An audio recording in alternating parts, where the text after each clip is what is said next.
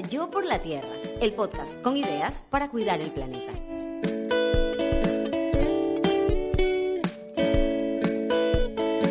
Esta es una producción de Tripea. Hoy, en Yo por la Tierra, maternidad y ambientalismo.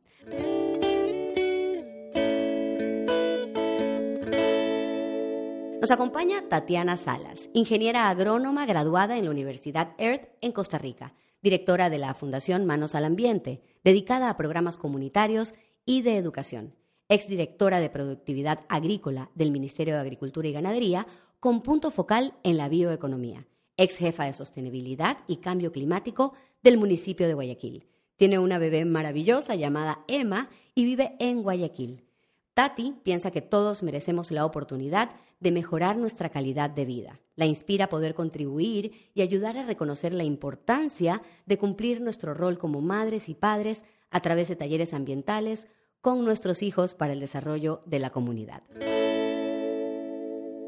Hablamos de maternidad y ambientalismo, dos cosas sumamente desafiantes. Ser madre o padre y tratar de ser conscientes y coherentes con nuestro planeta. ¿Cuál es el desafío número uno de las dos cosas mezcladas, Tati? Bienvenida. André, muchísimas gracias por esta invitación. Para mí es un honor poder estar compartiendo en este espacio para poder resonar con todas las personas que vengan a este podcast y, como digo, resuenen con estas experiencias que estamos teniendo y viviendo. Eh, creo que el desafío más grande es ser coherentes porque hemos venido de una cultura de nuestros padres que hemos hecho toda la vida y ahora darnos cuenta que estamos frente a tantos desafíos socioambientales, porque no es solamente la parte de la naturaleza, sino también nosotros en esa ecuación, eh, cambiar esas formas y que ellos puedan a través de nuestras prácticas seguir ese camino, no es nada fácil. Se lo escucha regalado, pero el día a día es un gran desafío, la verdad. Es un gran desafío ser eh, padres y a eso sumarle esto es un gran desafío. Vamos a, a, irnos al momento en el que, ok, no eras madre o eh, las personas que nos escuchan, ok, previo a la paternidad o a la maternidad. ¿Cuáles son los desafíos de ser un ambientalista imperfecto en este mundo? ¿Y cuánto tiempo tienes siéndolo tú también? Bueno, a mí siempre me gustó mucho la naturaleza. Eh, me, encantaba mucho eh, Nat Geo, Discovery Channel. Yo creo que todos estos programas audiovisuales son una gran herramienta para educarnos. O sea, muchas películas y documentales resonaron muchísimo en mí y dijeron como, ok, yo no puedo ser espectadora, yo tengo que, que ser parte de, de, este movimiento para poder llegarle a la gente. Eh, primero como mujer, porque mi carrera, yo soy ingeniera agrónoma, trabajo con las plantas, porque a veces uno no, no, no entiende, muy pocos, hay personas que dicen agronomía, pero ¿qué es eso? Y es justamente la cultura de, sembrar.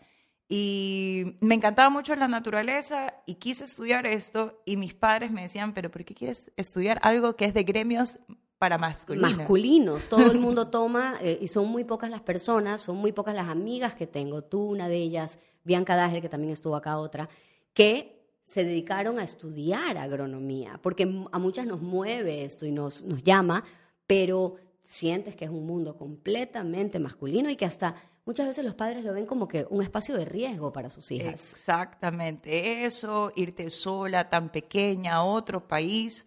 Eh, yo soy de la ciudad, soy súper citadina. Tú me ves a lo lejos y dices gringa.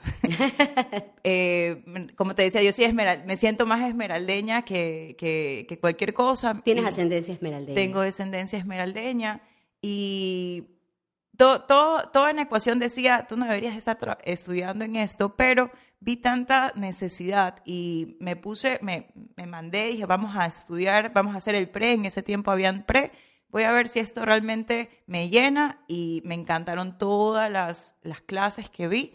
Y dije, eh, ¿sabes qué? Si voy a competir con todas las personas que están en mi clase, que ya tienen haciendas, yo no tengo haciendas, tengo que sobresalir y una de las cosas de que tenía que sobresalir entre toda la gente era si yo me iba a estudiar a otro lado, porque conozco que en nuestro medio, cuando tú estudias lamentablemente en otro lado, tienes otra, pues tienes más oportunidades. Además tienes otra visión de las cosas. Exacto. Uf, eso, mira, ni lo tenía por, por pensado, pero cuando gracias a Dios pude estar allá, yo dije, yo estoy viendo 200% más de lo que yo vi en mi carrera acá porque podía compartir con tantas personas de tantas nacionalidades. O sea, tú te sentabas en el desayuno y habían como siete nacionalidades, empatizaste con muchas eh, culturas y lograbas entender por qué eh, algunas personas hacen eso, otras personas no hacen esto, que yo creo que ha sido clave en esta carrera mía para poder educar a la comunidad, ser empática. Eh, creo que esa es la clave cuando uno quiere llegar a la gente. Tú eres ingeniera agrónoma, pero sobre todo eres educadora. Utilizas mucho la comunicación ambiental, que es un eje en Yo por la Tierra. Y claro, como nos estabas mencionando, te fuiste a estudiar agronomía en una universidad que es reconocida como una universidad que forma a personas desde el punto de vista agrícola, pero muy verde también. La Universidad Earth tiene esa característica. Nuestro ministro de Ambiente, Agua y Transición Ecológica se graduó ahí. Muchas otras personas, te mencionaba Bianca hace un rato, eh, José Javier, es decir, José Javier Guarderas de, de, de San Vito y de Premios Verdes.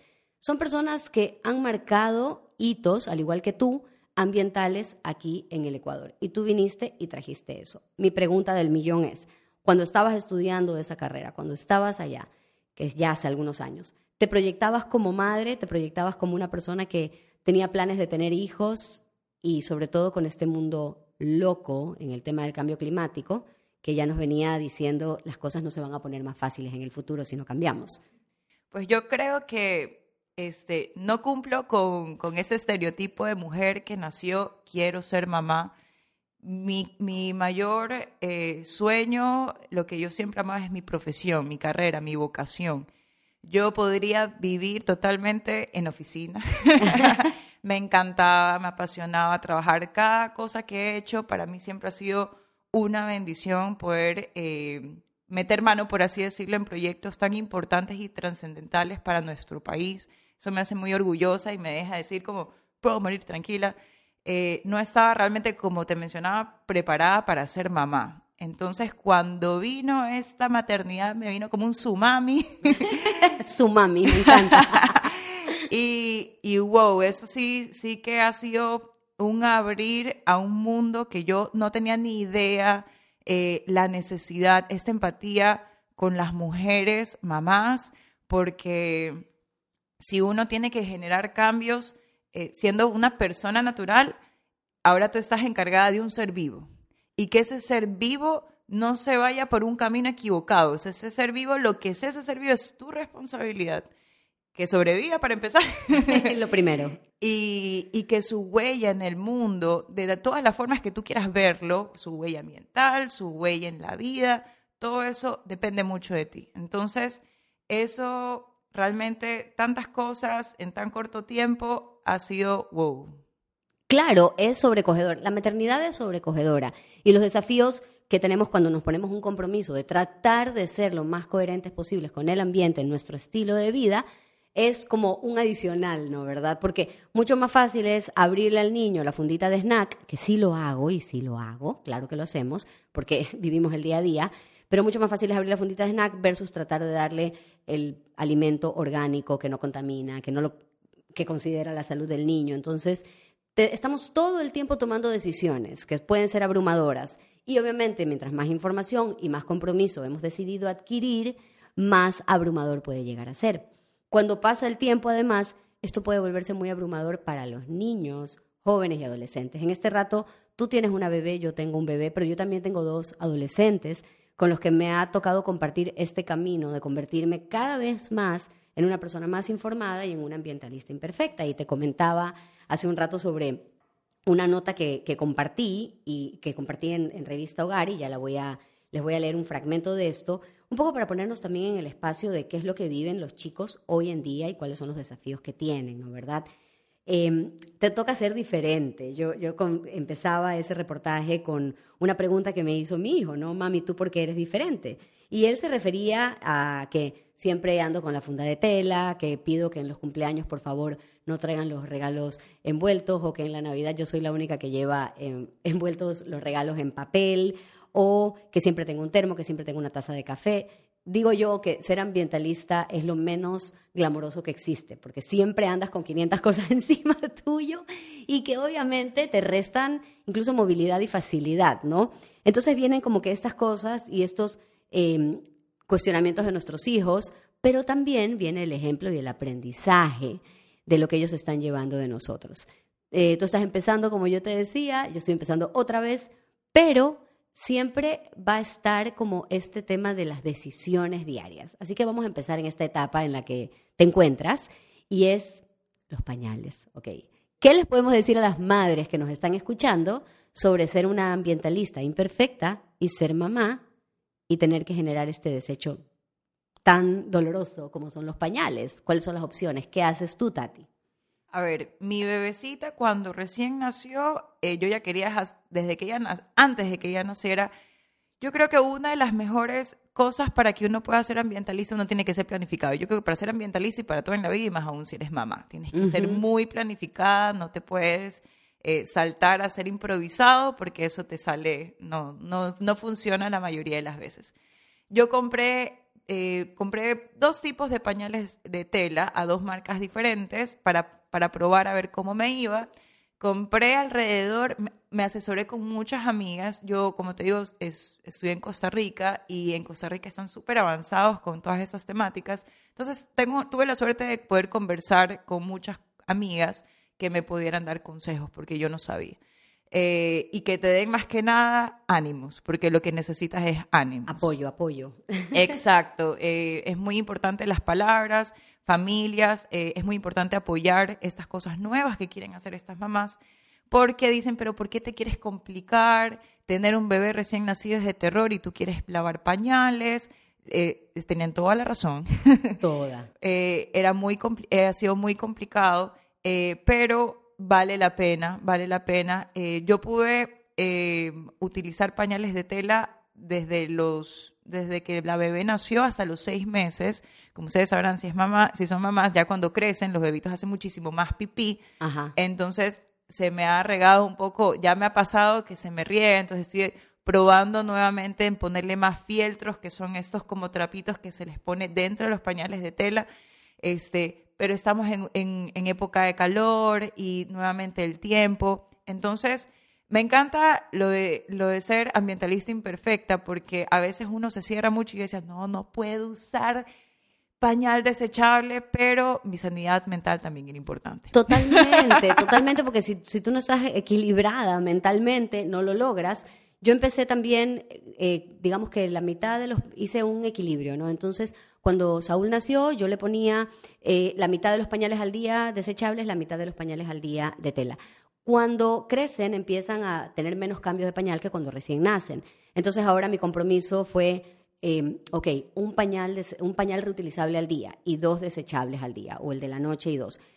Eh, ¿Qué pasa ahí? Viene el niño y se enferma y es un poco más complicado se enferma porque le dio diarrea, qué sé yo, ¿no? Entonces es un poco más complicado el cambio constante con el pañal reutilizable y ahí te das una licencia para, además hay unos desechables que también tienen, eh, digamos que condiciones interesantes, que ya son más hacia eh, menos, menos contaminantes, pero eso ya es otro capítulo.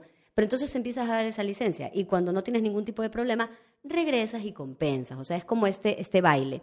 Una recomendación para quienes se quieren lanzar en este mundo de el pañal de tela, que hoy día la verdad nos facilitan un montón porque no son como antes, ¿no? Que eran estas telitas. O sea, tienen, como bien decía Tati, estos eh, insertos que los puedes poner ahí todo lo demás. Yo lo que hago cuando utilizo los pañales reutilizables es utilizar los liners de bambú. Eso es básico, son unos rollitos biodegradables que vienen, eh, son de bambú. Entonces es como una telita que tú la pones encima del pañal para que cuando el desecho sea el popó, las heces, simple y sencillamente lo sacas y eso sí lo puedes desechar. Entonces es mucho más fácil lavar el pañal. Por eso es tan importante lo de aconsejarnos con, madres, ¿no? Con otras madres. Yo he utilizado acá dos marcas. Una es Ecoverse, que es elaborada aquí en Ecuador, y eh, la otra la he comprado en La Molienda, que también venden cosas muy, muy de este estilo, o me las han regalado también. Entonces, bueno, básicamente es posible, pero no hay que, digamos que colapsar si no lo lograste al 100%. Tienes que darte licencia. Vayan poco a poco. Eh, un tip, yo, yo compré 30 pañales, fue una gran inversión como de golpe, pueden irlo comprando poco a poco, pero así alrededor fueron como 120 dólares lo que gasté en 30 pañales, pero si tú haces como que la comparación con los pañales desechables, eh, es caro tener un bebé. Carísimo. 120 dólares son cuatro paquetes de pañales desechables que te los gastas en dos meses. Por lo menos estos primeros seis meses, nosotros hicimos un gran ahorro en pañales con, con mi esposo. O sea, me sentía hasta orgullosa de haber colaborado con la economía de mi hogar y también con, con la huella que pudo haber dejado mi bebé eh, sí, ahorita estamos en una pausa, en una transición, porque como tú sabes, cada dos meses es como una gran etapa para el bebé y tú también tienes que lanzarte a estas nuevas etapas. Entonces, como tú dices, no darse duro, hay que ir como poco a poco, no te preocupes que todo va a salir bien. Hablemos entonces de la lactancia y el ambientalismo. Em, decía yo en algún momento, en la semana de la lactancia, yo decía, estoy súper contenta de estar en lactancia exclusiva. En ese momento, ahorita ya la lactancia es es una visión lejana de la que ya casi no me acuerdo. Pero, em, porque decía, cuando tú das de lactar, no hay un proceso industrial, no hay un envase, no hay un desecho, no hay nada de eso. O sea, ahí está. No hay que lavar. no hay que lavar, no hay nada. Es lo más ecológico que puede haber el, el dar de lactar. Y eso es algo que una persona que es experta en estos temas me comentaba en Instagram y me decía, nunca lo había visto en estos temas, digo, de la lactancia, nunca lo había visto desde esa perspectiva, ¿no? Porque claro, son cosas que no nos paramos a ver, pero es un acto muy responsable desde el punto de vista ambiental el dar de lactar. ¿Cuál es tu input sobre este tema? La lactancia es una experiencia muy personal para cada mujer. Eh, uno puede tener experiencias y memorias muy hermosas con la lactancia, como otras mujeres tener memorias eh, no tan bonitas porque a veces no hay la educación, no hubo la educación en ese momento. Eh, yo tuve la suerte de tener un buen asesor de lactancia y una buena asesora también, eh, y que mi bebé también conectamos mucho durante esto. Ha sido increíble porque yo he podido, si, uno, si nos ponemos a hablar de los beneficios de, estos nutrientes, de todo lo que necesita el bebé, eh, es como darle vacunas todo el tiempo, o sea, reforzar su, todo su sistema inmune. Y como tú dices, no hay, hablando ya desde una perspectiva ambiental, no hay que lavar, eh, no hay que comprar, digamos, de todo el tiempo que yo he estado, mi bebé tiene ya 10 meses y yo he comprado máximo 5 tarros de leche. ajá, de leche. Porque nuevamente volvemos a la realidad del, del día a día. Y un, un, tip que yo le puedo dar a las recién mamitas que recién se van a dar a luz y que van a empezar eh, con esto, si ustedes se pueden extraer, porque es importante que ustedes también tengan un espacio para ustedes. Si ustedes quieren tener lactancia exclusiva, es perfecto, pero si ustedes sienten que quieren ese espacio, eso yo no lo hice, por eso lo comparto, de extraerme para poder, eh, para que el padre también pueda incluirse dentro de la lactancia. De extraerte para poder escaparte. Exactamente, exactamente, tener tu, tu espacio, tener tu espacio y nuevamente que tu compañero también pueda ser parte de eso. Recuerden que cuando, si tienes la posibilidad de estar con tu compañero, es muy importante que, que él también pueda estar ahí. Yo les doy un tip también, mis biberones son de vidrio, ¿ya? Eh, yo voy a hablar un poquito sobre eh, las eh, bisphenol A, que es el BPA o BPA, que es esta cosa que uno dice, ¿qué es esto que dice debajo de las cosas de plástico que es no libre de BPA? Eh, y uno no sabía, yo cuando empecé esta educación, yo vi una charla que me, encanta darla con la comunidad, son las 5 Rs, eh, y dentro de estas charlas yo les mencionaba a las mamás principalmente. Imagínense la falta de, educación, de herramientas de investigación. A mí, mi mamá me dio en biberones que tenían BPA. Eh, ella no tenía ni idea que yo me estaba consumiendo este este ingrediente químico que es para que las botellas de plástico eh, no se deforme, digamos. Esa botellita que tú ves todos los días no se mantiene así por arte de magia, sino porque tienen ingredientes químicos que permiten que se, que se mantenga de esa forma. Entonces yo dije, la verdad es que uno en esta vida ve todo, yo prefiero no jugármela, entonces trato de que todos los envases que yo uso y qué tan importante que es algo que va a tener mi bebé, no jugármela y no darle tal vez en biberón de plástico y he optado por biberón de vidrio.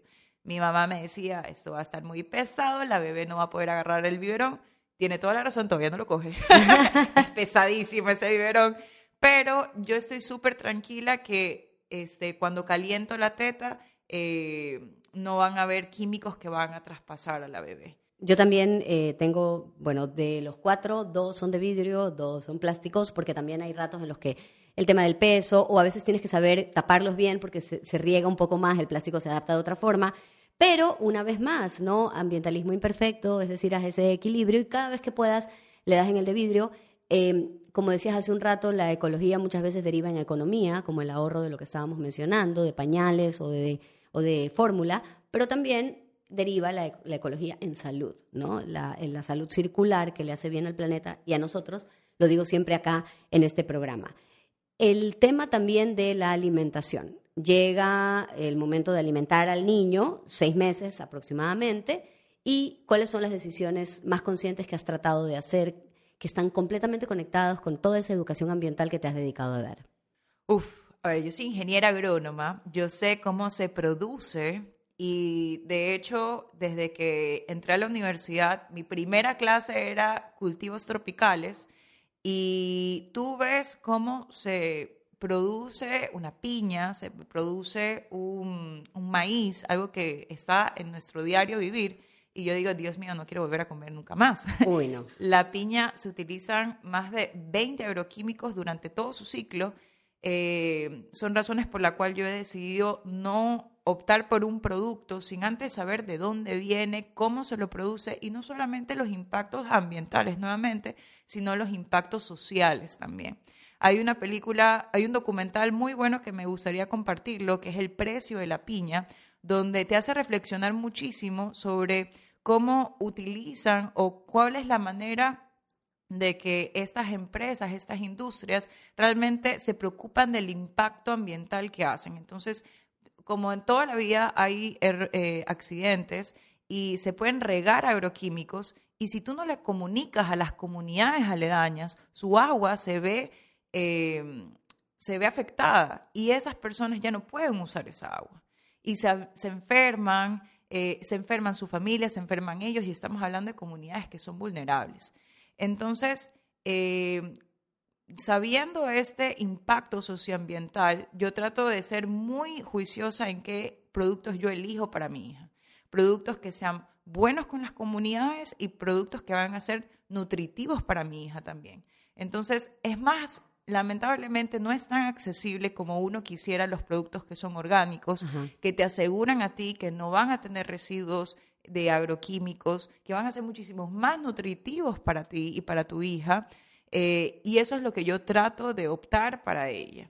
Eh, una recomendación muy buena para los que nos están escuchando que se encuentren en Guayaquil está esta feria Bonaterra, donde uno puede, más allá, sin utilizar eh, bolsas de plástico, puedes utilizar tus propios bolsas de tela reutilizables.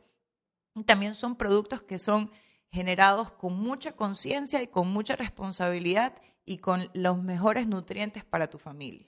Eso es algo que yo les puedo, por favor, entre más ustedes pueden utilizar y consumir, eh, van a haber más productores que quieran hacerlo de esa manera. Lo que importa es que el consumidor empiece a exigir estos productos que tengan estas, estos lineamientos para que ellos vayan también en esa misma línea. Tati, sobre los agroquímicos que estabas mencionando, ¿qué debemos saber las madres, tanto de niños chiquitos como de chicos más grandes o incluso pues para nosotras mismas?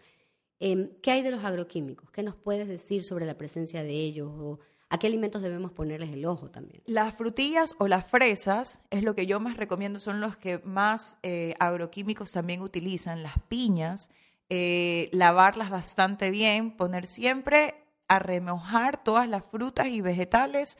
Es importante que ustedes lo pongan en agüita, le pongan, eh, si tienen como un litro de, de agua, un envase con un litro de agua, pueden ponerle de una a dos tapitas de vinagre, dejarlo reposar 10 minutos y ahí tú te puedes asegurar de que gran parte de estos eh, impurezas, por así llamarlos, ya no vayan a traspasar. O sea, en agua y vinagre. Agua y vinagre. Ok.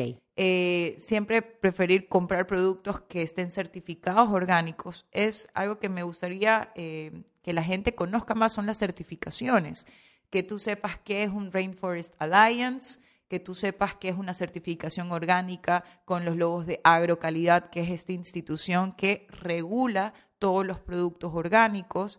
Ser consumidores responsables, pero también informados. Entonces, que tú sepas, ok, este es el logo que a mí me interesa y que a mí me va a asegurar. Lo puedo hacer eso con la quinoa, lo puedo hacer eso con la papa, lo puedo hacer esto con el arroz. Por ejemplo, conocer un poco más sobre eh, lo que se producía en nuestro país. Nosotros comemos harto arroz, pero el arroz es de China.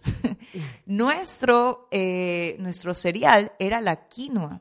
Y porque lamentablemente cuando llegaron los españoles, colonizaron, nos quitaron este, ahora todo el mundo le llama el superfood, pero es que en realidad era el superfood que comían nuestros soldados y para debilitar a nuestros, a nuestros ancestros le quitaron eso y nos han quitado también esa cultura de nosotros alimentarnos de esto. Entonces, eh, es muy importante que las mamitas tengan esta, eh, todas, todas estas, todos estos lineamientos o estas bases importantes para que ellas puedan meterla dentro de su día a día como mamitas y jefas del hogar. Y bueno, esto es lo de los superalimentos y eh, los, los alimentos ancestrales, ¿no? Que están conectados y que el tema ver hacia atrás siempre va a ser una respuesta interesante porque para que las cosas se den como se, daban en determinados momentos es porque hubo todo un proceso evolutivo que es el ideal para nosotros, ¿no? Entonces, a veces es simplemente ver hacia atrás el tema de la quinoa, como bien decías, y otros tantos alimentos y granos andinos que son súper, súper buenos para nosotros y para nuestros hijos. Em, bueno, y vamos a hablar un poquito de no solamente el tema de la alimentación y del bienestar y de los bebés. Yo quiero compartir contigo sobre este, esta columna que escribí, que te comentaba que le escribí hace un tiempo sobre mamá y ambientalista imperfecta. Mira, mira este dato, es realmente, digamos que doloroso, ¿no? Por un lado está la confirmación por parte del panel intergubernamental sobre cambio climático que en su último informe confirmó que los fenómenos climáticos extremos son consecuencia directa de las acciones humanas. Y esto tiene un peso psicológico enorme en las nuevas generaciones. Te comparto estos datos concretos. Una reciente encuesta dirigida a jóvenes en la universidad, en Inglaterra, perdón, por la Universidad de Bath, dio que 83% de los jóvenes dijo que las personas fallaron en cuidar el planeta. Tres cuartas partes de los chicos piensan que el futuro es aterrador. Más de la mitad dice que cree que la humanidad está condenada y 53% piensa que tendrá menos oportunidades que sus padres. 39% duda si tener hijos. Esto, generaciones nuevas. ¿Qué medición van a hacer nuestros hijos sobre nosotros? Si es que nos ven o no nos ven tomando acciones ambientales. ¿Qué tanto van a poner sobre nuestros hombros? Si somos personas que seguimos con el mismo sistema de consumo y somos personas que van por la vida sin mostrar que les importa el ambiente. ¿Con qué ojos nos van a ver nuestros hijos? Versus si nos ven tomar acción. Aun cuando esa acción muchas personas digan, y esa es una de las frases que más odio, ¿qué diferencia hace lo que yo haga? Pero una funda más, una funda menos. Entonces, em, ¿cuál sería la reflexión ahí, no? Sobre estas visiones que tienen las nuevas generaciones y la manera en la que nos van a ver como padres a nosotros. Qué, profundo y, qué responsabilidad, qué peso que, de los que tenemos hoy eh, para nuestros hijos. Eso a mí también me ha hecho pensar mucho si quiero tener una segunda o un segundo. Eh, no la quiero dejar sola, sin embargo, ¿a qué mundo le estoy trayendo? Eh, ¿Qué va ella a disfrutar? Yo siempre he reflexionado y me ha dolido mucho que mis abuelos pudieron bañarse en el estero salado y yo no lo puedo hacer. Claro, ni pensarlo. Mi papá nadaba en el estero salado siempre me lo cuenta. Exacto. Eh, y no, no, solamente yo, sino todas estas personas que les cuesta tal vez irse hasta playas para disfrutar de un balneario, cuando teníamos todas estas comunidades que podían disfrutar en familia de, estos espacios.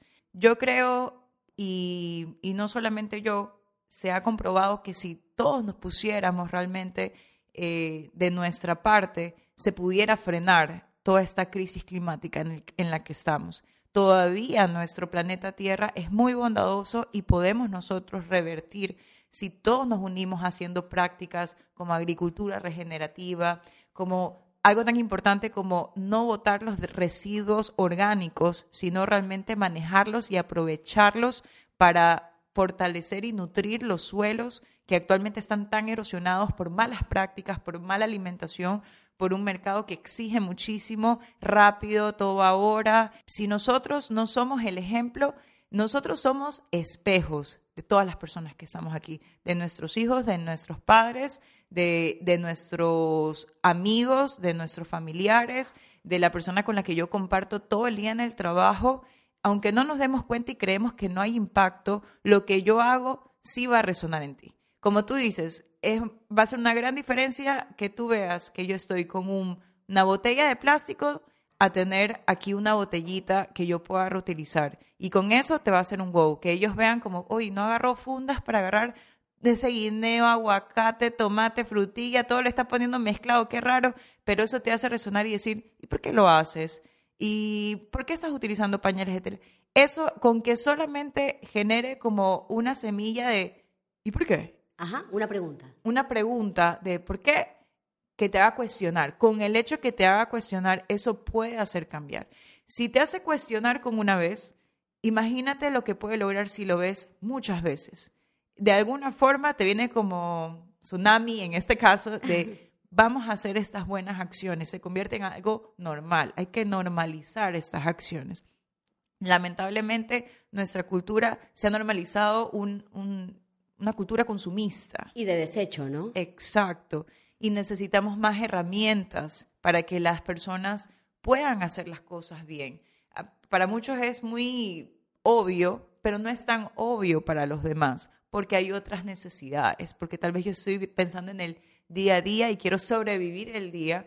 Eh, hay muchas realidades, de, de tan, hay tanta biodiversidad social en nuestro país, entonces la respuesta no es algo general, no es una pastillita. Realmente es muy importante que yo me siente y diga, a ver, quiero saber cuál es, cuál, en qué te encuentras hoy y qué necesitas tú para que realmente sea, eh, en, en, agricultura le llamamos agricultura de precisión, cuando yo utilizo específicamente la cantidad de agua, tierra y nutrientes, es lo mismo con cualquier necesidad socioambiental que tengan nuestras comunidades.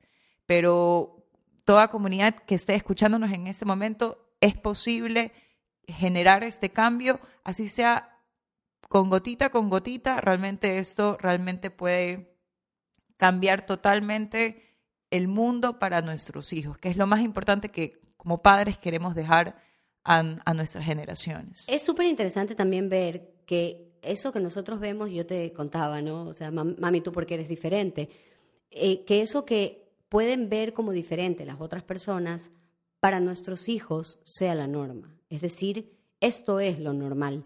Hablamos mucho de que la basura, la basura es un error de diseño en otros espacios, de, o sea, en otros capítulos, y es importante tener en cuenta que muchas cosas que hacemos torpemente en relación a nuestra, nuestro día a día con la naturaleza son errores de diseño. Entonces, reescribir esos diseños, que el niño vea que poner 500 globos para usarlos cuatro horas en el cumpleaños y después reventarlos uno a uno y que se conviertan cada uno de ellos en un plástico súper contaminante y además hasta peligroso, eh, no, es, no es lo normal.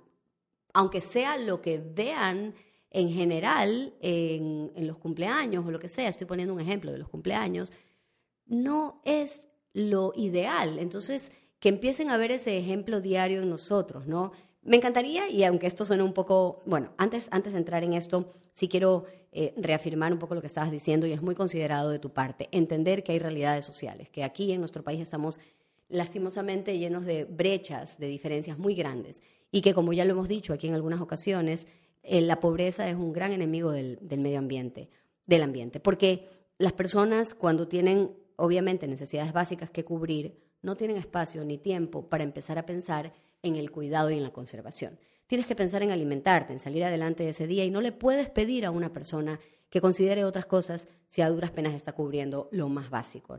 Seguridad, alimentación, educación, ya como yendo a un siguiente punto. Entonces, es importante que nosotros como, como padres también busquemos generar oportunidades, no solamente para nuestros hijos, sino para el resto de personas en la sociedad que van a ser además esos compañeros que van a crecer en este mundo con nuestros hijos. Entonces, eso es importantísimo, ¿no? Ese, ese compromiso para combatir pobreza, pobreza a partir de la educación. Y bueno, ahora sí nos vamos a un tema un poquito más banal, pero que es parte también de nuestra cotidianidad y son los cumpleaños. Eh, compartí hace poco, el, bueno, no hace poco, hace unos cuatro meses, el primer año de mi bebé y le comentaba en Instagram que fue un cumpleaños zero waste. Oh, ¡Qué maravilla! sí, le puse casi, le puse entre paréntesis casi zero waste, porque si bien yo no generé ningún desecho, había un par de cositas que ya venían en paquetes. Entiéndase, la vela, bueno, pues viene en un, en un paquete, en un envase. Entonces, por eso le puse cumpleaños casi zero waste. No quería ser imprecisa en esto, era muy importante. Pero, ¿cuáles son, por ejemplo, esas falencias y esas falacias que vemos muy comúnmente en los cumpleaños y que muchísimas personas ya están acostumbradas a ver? Voy a empezar por el globo, el bendito globo. O sea, una cosita que es muy atractiva visualmente, sí, pero que en cuatro horas dejó de utilizarse, se reventó y contamina de manera brutal. Ok, hablemos de los globos, Tati. ¿Qué nos dice sobre esta automatización del uso de globos en las fiestas infantiles? Una de las cosas que yo hago como fundación es eh, manejo de residuos en eventos. Entonces, yo ver, tener que recoger esos pedacitos miniatura de globo. O el confeti, el confeti. ¿Cómo hablamos con el confeti? Cuando voy al parque. colapso, colapso. Oh, eh, me, se me pone la, la, piel de gallina, que es como, Dios mío, porque yo sé que es algo muy colorido, muy lindo, hace ver maravilloso y, realmente no te podría hablar de costos porque nunca lo he cotizado. Este, pero es, maravilloso, es muy bonito, pero no vale la pena. Es, los globos ya tanto como inflados, como el mismo globo que, que vuela el deseo, es maravilloso, simbólico, pero es muy importante reconocer que, mira, tú, el, el cumpleaños de tu hijo fue maravilloso, está hermoso, por favor, vean el reel, está demasiado lindo. Y eso, yo creo que eso es lo que hace falta, porque si la gente no tiene una referencia, entonces no lo hacen igual. Todavía estoy a punto de hacer el cumpleaños de Emma, pues ya tiene 10 meses, pero Ahí te comparto el reel para que te... Lo voy a usar por si acaso. Eh, pero, por ejemplo, cuando me casé, yo no quería hacer invitaciones. Mis invitaciones fueron justamente con volátil, que para hacer papel de caña eh, se utilizaron papeles con semilla para las invitaciones. Eh, como te digo, todo es cuestión de planificar. No quería globos, quería cosas biodegradables, decorar más con flores, utilizar más flores, utilizar las hojas de árboles que estén caídos. No, no cojan las hojas de los árboles. No baje la hoja del árbol, no pele al árbol. Pero mira, justo hablábamos sobre el confete, que les vamos a dar otra opción. Eh, puedes con una, una perforadora, y hay unas perforadoras que tienen además formas súper lindas y todo, coger las, las hojas secas y armar tu confeti 100% orgánico. A, mí también me amarga cuando estoy en el, en el cumpleaños, cuando estoy en la ciudadela caminando en medio del verdor y de repente ¡pum! ve fucsia en el piso, así como, ¿qué es el fucsia aquí? y paso una, yo lo hago como experimento. Que especie. y, y, paso una semana, no lo recojo a propósito, para ver cuánto tiempo más pasa y se queda ahí. Bueno, entonces, ok, ¿qué otras cosas podemos rediseñar? Dijimos los globos, evitémoslos, el confeti, evitémoslo. ¿Qué más hiciste para tu matrimonio? El tema de las, el papel plantable. El, papel plantable, eh, recogí todo el vidrio, me llevé el vidrio. Eh, en, una van me llevé todo, traté de decir, por favor, eh, uno tiene que solicitarlo. Si tú ves que las cosas se hagan, que el universo lo, lo, genere, no siempre va a ser así. uno tiene que hacer un pasito más allá. Entonces yo pedí que todo el vidrio se lo recoja, que todo el plástico se lo recoja, entonces tienes que educar es tomarte la molestia, pero no es realmente la molestia de ser responsable y coherente con lo que tú estás generando realmente. También reutilizar, eh, otra cosa que hicimos en el cumpleaños del bebé fue que hice banderines de periódico. Y los banderines de periódico los pintamos, entonces ahí quedaban como más coloridos, de sorpresa di plantitas. Eso es hermoso. nosotros también dimos plantitas. Otro tip súper bonito, este, le pedí a ciertos eh, locales comerciales que hacían cosas con Nutella, que me dieran los envases de Nutella, los lavé, les puedes poner agua o tierra, como gustes, y puedes poner plantitas. Y es algo que no sale muy caro. Puedes utilizar plantas que son purificadoras de aire. Yo tengo todavía compañeros míos que fueron a mi matrimonio y me dicen, todavía tengo tu plantita. claro, y está viva y ha crecido. Y me encanta, sí, me encanta porque fueron varios varios impactos que generé a la persona porque se siente feliz cuidando una planta, esa planta está purificando el aire de su hogar, está purificando el aire para su comunidad. Mentalmente te está ayudando porque ver verde ayuda, o sea, hace súper bien. Ahora, Tati, ¿cómo hacemos también para que el entorno de nuestros hijos no se sienta invadido o juzgado por nuestras acciones. Yo, a mí también a veces me pasa eso, que siento como que, si, por ejemplo, yo lo hice, mi hijo ahorita tiene 16 años, pero yo creo que para el cumpleaños número 4 de Sergio o 3, mandé en la invitación, por favor, trae tu regalo envuelto en papel periódico o tráelo sin envolver. Y una amiga eh, que es súper chévere y todo, me decía como que, oye, pero ya, ¿qué te pasa? O sea, te estás yendo al extremo. Y entonces empiezas también, obviamente, a tratar de mover el entorno de tu, de tu hijo, o sea, lo que pasa alrededor de tu hijo y, empiezas a ser un poquito metiche e intensa, ¿no? no me vuelve el regalo. También la otra que hice fue, porfa, procuren darle libros, porque también me perturba este exceso de juguetes que tienen, eh, además son de plástico y terminan desechados. Entonces, en ese sentido, ¿qué, qué podemos eh, aconsejar? Por ejemplo, para los bebés de un año, yo ya lo pensé, porque así como tú me dices, muchas personas quieren regalarle un montón de cosas a la, a la gordita, pero a mí no me gusta el plástico. Son cosas que ella va a morder y siento que el bifenol A se lo está comiendo por, por gramos. Entonces, eh, hacer una lista de las cosas que también necesitas. Eh, no, tal vez en este caso yo quiero juguetes, pero a veces uno en necesidad dice, por favor, regálame pañales, lo necesito. y, yo he conversado con amigas y me dicen, por favor, regálame pañales, un kit de pañal y regálame un kit con tarros de leche. Este, eh, ya saber, quiero este juguete de madera, eh, quiero este libro. Si tú ya tienes como bien claro qué es lo que tú necesitas y lo comunicas de una manera nuevamente empática con la otra persona, eh, siempre hay que jugar la, psicológica, hay que ser estratégico. Eh, tú me mencionas que tienes como hijos más grandes y puede ser un poco más desafiante, pero con niños pequeños es una bendición porque tú lo haces ver todo como un juego y, y ellos lo aman y son felices. En realidad hay un gran impacto que de lo que tú repites día a día con tu hijo, le dice, sí, en el tacho de reciclaje, sí. Y una, yo quiero por favor tirar la botella en el, en el tacho de reciclaje, sí. Eh, ok, vamos a sembrar esta lechuga, sí, lembremos, sembremos esta lechuga. O sea, todas esas cosas lo podemos hacer. En, por ejemplo, para hacer en el cumpleaños de Emma, sí quiero yo hacer como una dinámica para que los niños yo sé que uno siempre trae el payasito, pero podemos sembrar. Eso son cosas que a mí me encanta compartir. Y los niños lo disfrutan un montón. El tema de sembrar para los niños, y a mí me pasa con mi bebé cuando salimos y empieza a tocar tierra, es como la gloria para ellos. Entonces, hay que ser también, cuando somos mamás y ambientalistas imperfectas, hay que ser valiente y hay que tener personalidad, ¿no? No dejarse llevar como, qué vergüenza, qué van a... Y, bueno, un poco sobre lo que me decías de los adolescentes. Como ellos crecieron viendo esto, de verdad sí se adaptan un montón y mis hijos creo que sí son como bastante conscientes, entonces es chévere porque la semillita que sembraste ahí, ahí está igual. Y, sobre esto, ¿no? Eh, atreverse a ser diferente. Ser mamá y ser ambientalista imperfecta significa muchas veces desafiar, cuestionar o hacer que se cuestionen quienes están alrededor tuyo, con el cuidado siempre de no, ser, no caer en juzgar, ¿no? Porque podemos juzgar el tema de que los procesos humanos eh, y las, los diseños no son tal vez los más idóneos para la naturaleza, pero no podemos juzgar las acciones del prójimo y eso sí es algo que, no lo deben sentir ni nuestros hijos ni nosotros. Enseñar con amor. Exacto, y me encantaría justamente concluir con eso, porque más allá de ser mamá y ambientalista, tú eres una persona que se ha dedicado muchos años a la educación. ¿Qué pasa con los niños cuando los acercas a la naturaleza? ¿Qué has visto tú en las comunidades? Que les encanta, les encanta. Yo creo que todos nosotros somos parte de la naturaleza está dentro de nosotros, solo que no lo sabemos. Y siempre les digo, no tengan miedo, no tengan miedo ni a la tierra, porque a veces dicen, pero van a tener muchas lombrices y cosas y gusanos, no, qué miedo.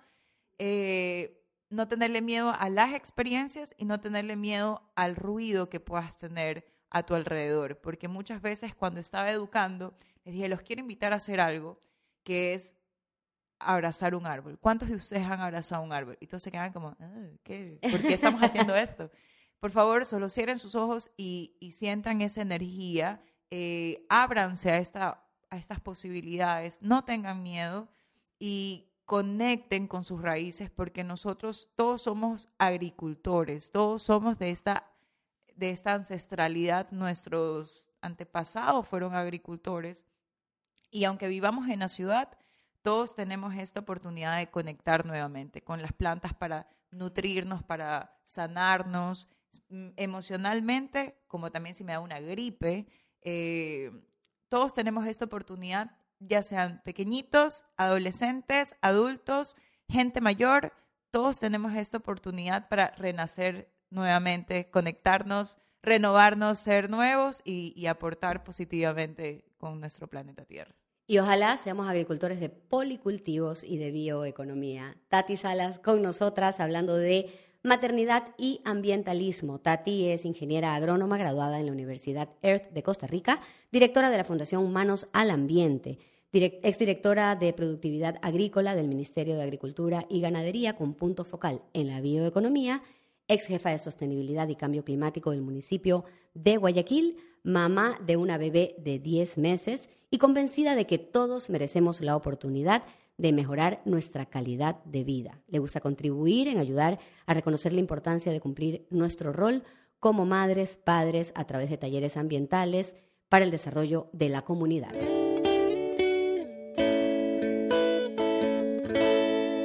De este capítulo nos podemos llevar que hay que buscar el equilibrio y primar la salud mental como madres y padres Puedes probar con pañales reutilizables y alternarlos con desechables y ser una mamá ambientalista imperfecta. Prueba biberones de vidrio, así eliminas los de plástico por la salud del bebé y del ambiente. Tengamos en cuenta el impacto ambiental y social de los alimentos que les damos a nuestros hijos. Recurre a ferias de productos orgánicos cada vez que sea posible. Hay que procurar productos certificados e informarse sobre los logos y sellos recurrir a los superalimentos y alimentos ancestrales que tanto tenemos aquí en nuestro país. Piensa como padre o madre qué tipo de ejemplo sobre conciencia y acción ambiental les quieres dar a tus hijos. Y pongamos ojo al manejo de residuos en eventos, rediseñemos la decoración y el día a día en nuestra casa, nuestra familia y con nuestros hijos.